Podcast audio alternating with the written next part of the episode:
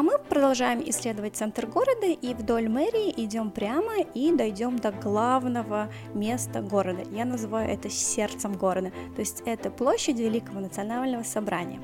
На самом деле эта площадь в XIX веке при планировании города была намного меньше. Она была расширена после военные годы для того, чтобы сделать большую площадь, которая называлась Площадь Победы.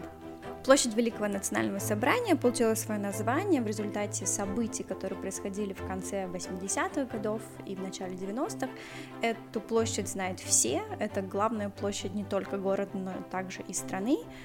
И Здесь, именно на этой площади, в 1991 году была провозглашена независимость Республики Молдова.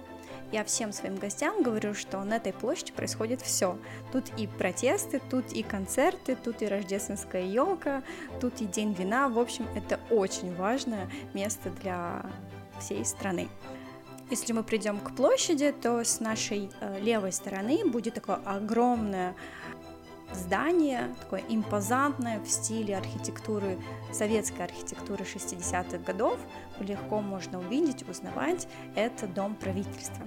Многие гости, которые приходят, они думают, что это парламент, потому что он выглядит очень импозантно. Я всем объясняю, что парламент будет чуть позже. Сейчас это правительство. Э, перед зданием правительства можно увидеть аж три флага. То есть это символ, конечно, государственности.